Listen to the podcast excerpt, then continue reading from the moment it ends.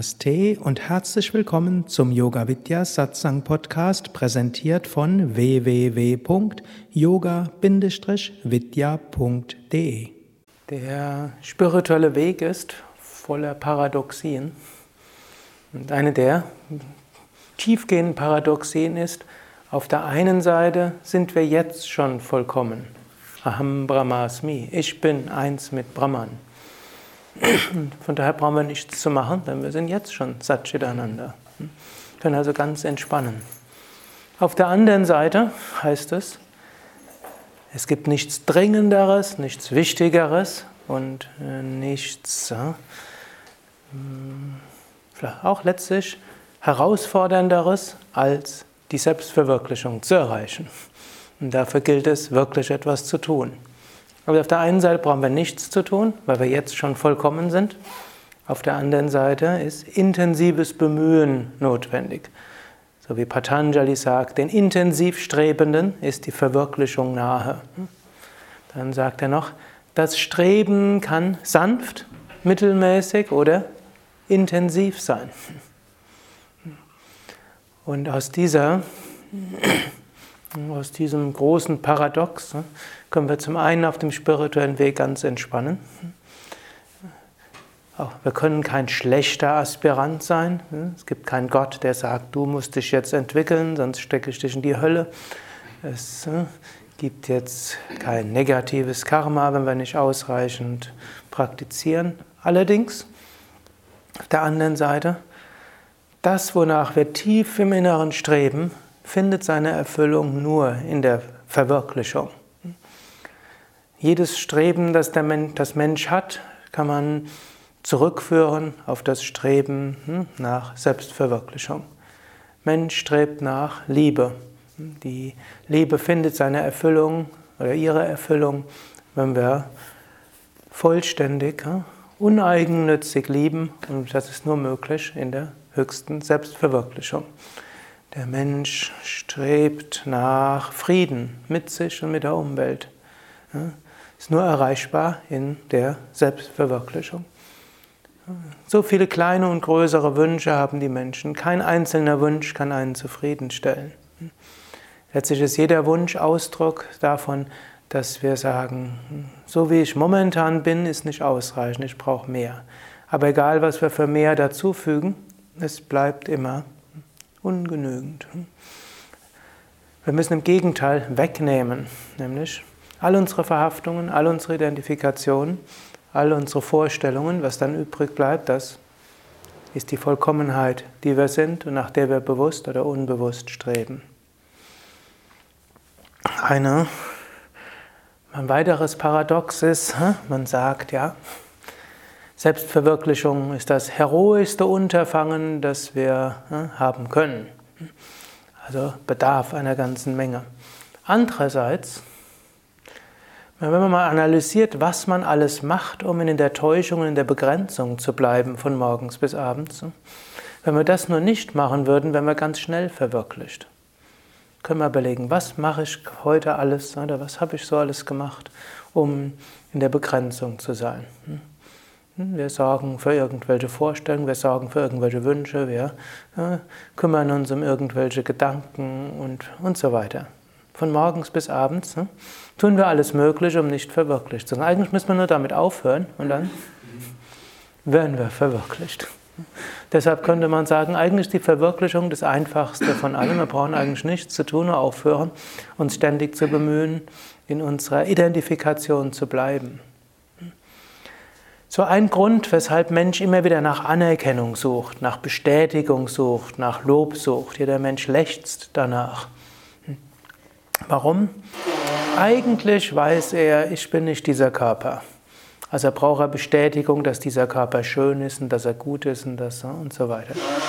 Eigentlich weiß er, ich bin keine Mutter oder Vater. Aber, aber damit kann man nicht so leben, also brauchen wir die Bestätigung. Du bist eine gute Mutter, du bist ein guter Vater, du bist ein guter Partner.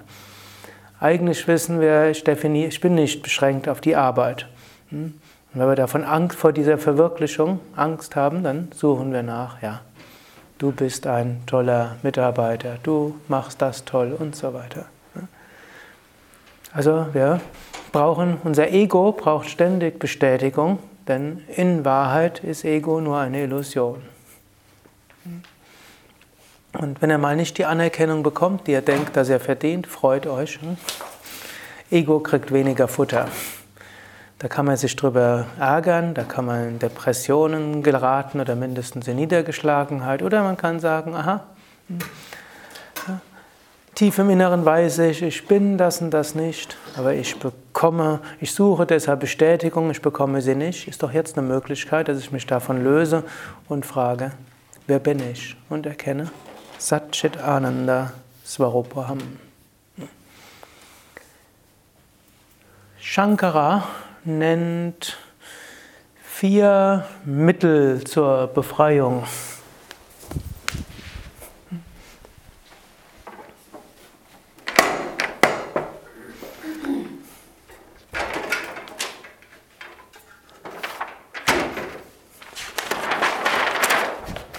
Und Same Vishnu hat gerne gesagt, wenn ihr herausfinden wollt, ob ihr auf dem spirituellen Weg Fortschritte macht,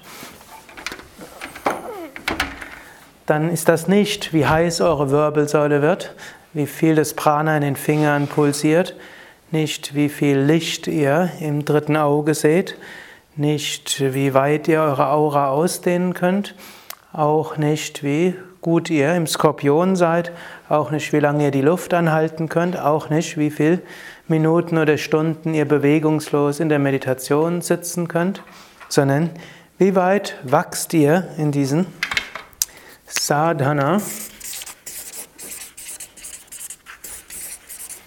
Chatushtaya, den Vierheit, Chatush heißt vier, Chatushtaya, die Vierheit des Sadhanas. Und das ist Viveka, Unterscheidungskraft, Vairagya, nicht anhaften, dann Mumukshutva.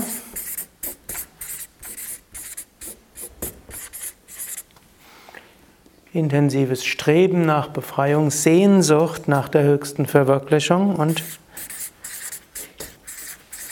Shatsampat, Gelassenheit. Viveka, Unterscheidungskraft.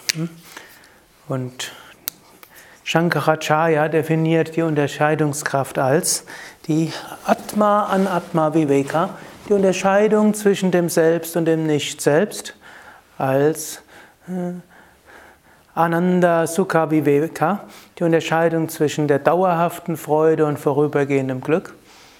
Dann die Unterscheidung zwischen Sat und Asat Viveka, zwischen dem Wirklichen und dem Unwirklichen.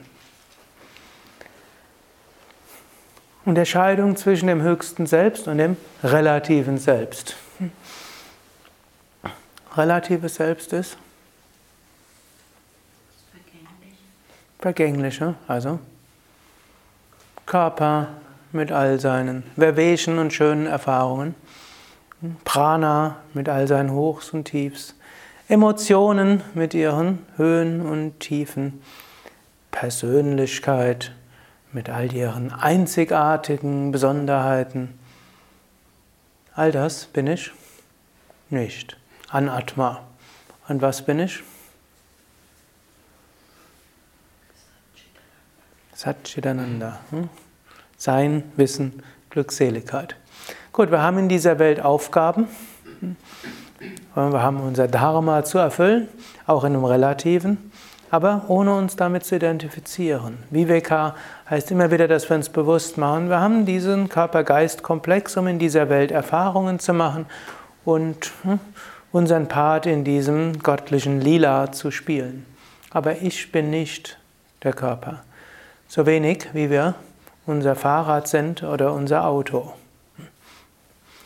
Angenommen, hm, ja, es gibt ja auch Menschen, die, ich glaube, letztes Wochenende hatten wir so ein Multiple Sklerose-Wochenende, wo einige da waren, die mit Rollstühlen durch die Gegend äh, gefahren sind, äh, deren Beine nicht mehr so fähig sind, sich zu bewegen. Also Rollstuhl. Man könnte sich jetzt auch mit dem Rollstuhl identifizieren. Nichts anderes als Beine ein bisschen, eben rollend. Oder Menschen haben zum Teil Stümpfe, die aber dann irgendwo zwischen Kammern mechanische Hand tatsächlich so ein bisschen verbinden mit Nerven. Und ich habe mal gelesen, irgendwo ist es gelungen, dass jemand die mechanische Hand bewegen kann über, sein, über bewusstes Denken im Hirn. Da gibt es jetzt mehrere Möglichkeiten, wie man das macht. Das eine wäre, man probiert es über Muskelzuckungen. Der Mensch muss dann daran denken, dass er Muskelzuckungen macht. Das wird aufgefasst durch irgendeinen Sensor hier und dann können die Finger der Hand sich bewegen. Zweite Möglichkeit ist, irgendwo zu probieren, die Mus die Nerven tatsächlich ja, zu stimulieren und zu lernen, eine bestimmte Bewegung machen zu wollen, dass diesen Nerv dort aktiviert.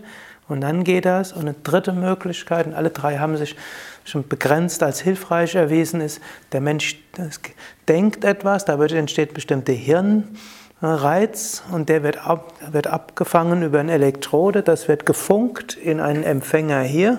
Also das ganze Nervenleitsystem wird also übersprungen und dann über diesen Empfänger werden dann die Finger bewegt. Damit geht es natürlich noch weiter. So wie man Finger hier bewegen kann, könnte man jetzt auch hm, ganze andere hm, Dinge steuern, allein mit unserem Gedanken. Es wird nur problematisch, wenn jemand anders einen ähnlichen Gedanken hat und auf der gleichen Frequenz dann sendet. Oder man kann Störsender, also da gibt es jetzt alle möglichen hm, Sachen, die dadurch noch entstehen könnten. Aber, aber tatsächlich kann jemand dann sagen, ich bin diese Hand. Oder ein Rollstuhl, der letztlich dann über Gedanken steuerbar ist. Ich bin dieser Rollstuhl. Ist auch denkbar, dass, der, dass die Hand dann auch Sinnesempfindungen weiterleitet. Die mechanische Hand. Oder der Rollstuhl oder ein Raumanzug. Viveka, Atma, Anatma. Also wir sind nicht der Körper, so wenig wie wir die mechanische Hand wären, so wenig wie wir der Rollstuhl wären, so wenig wie wir das Auto und das Fahrrad und unsere Kleidung sind. So wenig wie wir unser Besitz sind.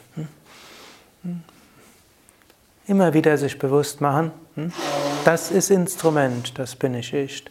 Und es gehört mir nicht wirklich, ist eine Leihgabe begrenzter Nutzungsdauer und begrenzter Mietdauer.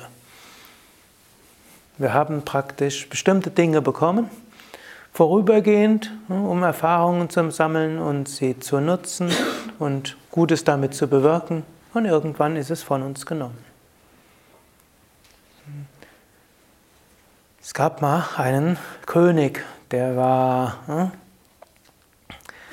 auch war ein guter König, er war ein rechtschaffener König, ein friedfertiger König, einer, der auch spirituell war, aber einer, der doch sich ein bisschen was auf sich eingebildet hatte. Und er ist aber jeden Tag zum Tempel gegangen, bei einer Puja, wie ihr sie gestern erlebt habt, hm, und hat zum Schluss hm, gerne das Prasad genommen als einen besonderen Segen. Und er hat immer gemeint, dadurch, dass er dorthin geht, das gibt ihm die Kraft und Inspiration, eben seine Aufgaben im Alltag zu machen. Eines Tages konnte er nicht zur Puja gehen, und so schickte er seinen Diener, er solle dorthin gehen und ihm zum Schluss etwas vom Prasad geben. Und er soll das bitte vom Priester persönlich sich geben lassen war ja schon ein König, der sollte nicht einfach irgendwas, sondern der Priester persönlich sollte dieses Prasad. Und der Priester war aber ein Heiliger. Und der hatte irgendwo die Inspiration, dass er dem König eine wichtige spirituelle hm, Lektion erteilen wollte. Und anstatt ihm das gute, wohlschmeckende Prasad zu geben, gab er ihm so eine kleine kleine Schüssel und in der Schüssel waren Glasscherben und zerbrochene Nadeln. Der Diener wusste das nicht, er hat nur das Päckchen bekommen. Der König riss das Päckchen auf und, ohne zu gucken, fasste er in dort rein und blutige Finger. Und dort verärgert schaute er rein und das war so eine kleine Notiz von dem Priester. Dir gehören noch nicht mal Glasscherben und zerbrochene Nadeln.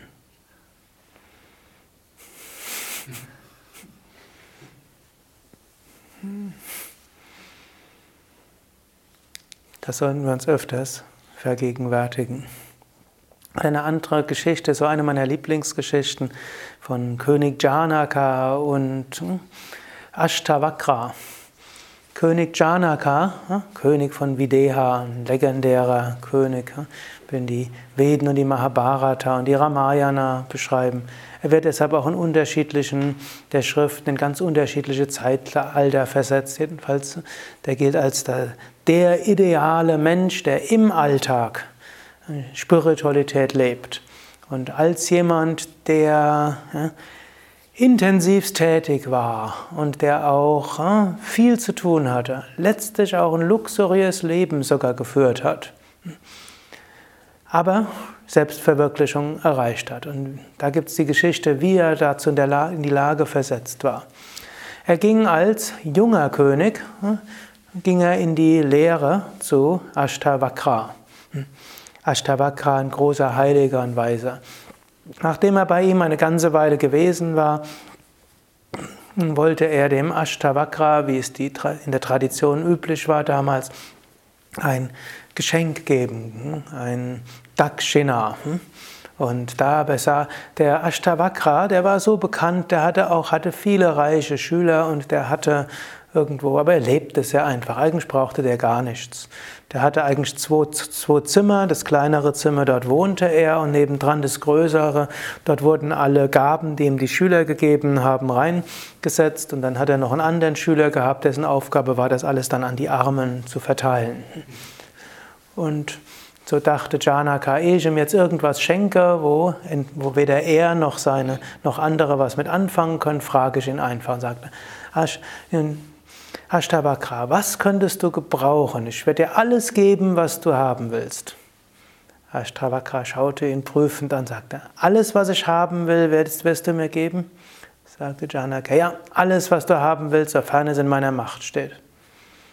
Ashtavakra schaute ihn lächelnd an und sagte, dann überschreib mir bitte dein Königreich. Janaka schluckte das war jetzt nicht das, was er erwartet hatte. Er sagte erst nichts. Ashtavakra schaute ihn lächelnd an und dann schließlich sagte Janaka, mein Wort gilt. Sagte Ashtavakra, okay, dann hier ist ein Pergament und hier jetzt, wird, wird, jetzt die Abdankungsurkunde unterschrieben. Hier habe ich ein paar andere Schüler, die werden Zeuge sein, das waren auch irgendwo hm, paar wichtige Menschen. Ashtavakra unterschrieb also die Abdankungsurkunde, dass er abdanken würde zugunsten von Ashtavakra und Ashtavakra würde jetzt der nächste König sein. Königliches Siegel darauf, auch den Siegelring übergab er dem Ashtavakra und die anderen unterzeichneten auch und machten auch ihr Siegel dorthin. Und dann wurde die Rolle hm, zusammengerollt, nochmal Siegel drauf. Und, hm, dann jetzt sagt der Ashtavakra, okay, danke, jetzt kannst du gehen. Gut, Janaka wusste jetzt nicht, was er weiter machen sollte, aber ging erstmal weg. Und als er fast außer Hörweite war, rief Ashtavakra, Janaka, komm doch bitte nochmal zurück. Janaka kam zurück, sagte Ashtavakra, weißt du, ich weiß ja nicht, wie mein Königreich regiert. Ich ernenne dich hiermit zum Verwalter des Königreichs. Und zwar hm, wirst du das Königreich so regieren, als ob du der König wärst. Du tust so, als ob du König wärst. Du wirst die Krone tragen und alles so machen, als ob du König bist. Aber du weißt, nur du weißt das. Und meine beiden anderen Schüler, die werden, die, ihr, ihr seid zur Geheimhaltung verpflichtet, sagt das auch niemandem. Nur ihr wisst, dass Janaka nicht der König ist. Ich bin der König und ich behalte hier diese Urkunde. Und wann immer ich es für richtig halte, werde ich kommen und mein Königreich regieren. So ging Janaka zurück und wusste, ich bin nicht der König. Hm? Ashtavakra ist der König. Aber Ashtavakra hat mich beauftragt, das Königreich gut und gerecht zu regieren und auch auf eine Weise, als ob ich der König wäre. Und weil er Ashtavakra natürlich über alle Maßen schätzte als sein Guru, regierte er natürlich das Königreich so gut wie er konnte. So wurde das Königreich zum Blühen gebracht. Janaka identifizierte sich nicht. Er war innerlich voller Vairagya, Losgelöstheit und erreichte so die nächsten Schritte bis zur vollen Verwirklichung.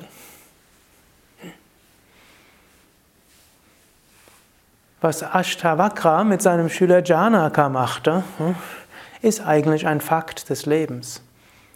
Uns gehört nichts und jede Position, die wir haben, ist eigentlich nicht unsere Position. Eigentlich gehört alles Gott. Und die Position, die wir haben, ist eigentlich alles Gottes hm, Position. Wir haben das nur vorübergehend bekommen als Aufgabe von Gott. Er, und jederzeit kann er sie wieder von uns nehmen. Nach außen tun wir so, als ob wir die Aufgabe haben. Wir tun so, als ob wir hm, das und das sind. So wie ich jetzt tue, als ob ich Gründer und Leiter von Yoga Vidya bin. Hm. Gott, Shivananda, Gründer, Leiter von Yoga Vidya. Körper-Geist-Komplex tut gerade so. Aber hm, subjektiv, man tut so gut wie man kann, noch tiefer weiß man, Gott macht alles. Und die Aufgabe kann jederzeit von einem genommen werden. Sei es durch äußere Umstände, sei es durch eine tiefe, von innen heraus merkt man, hm, Gott gibt eine andere Aufgabe.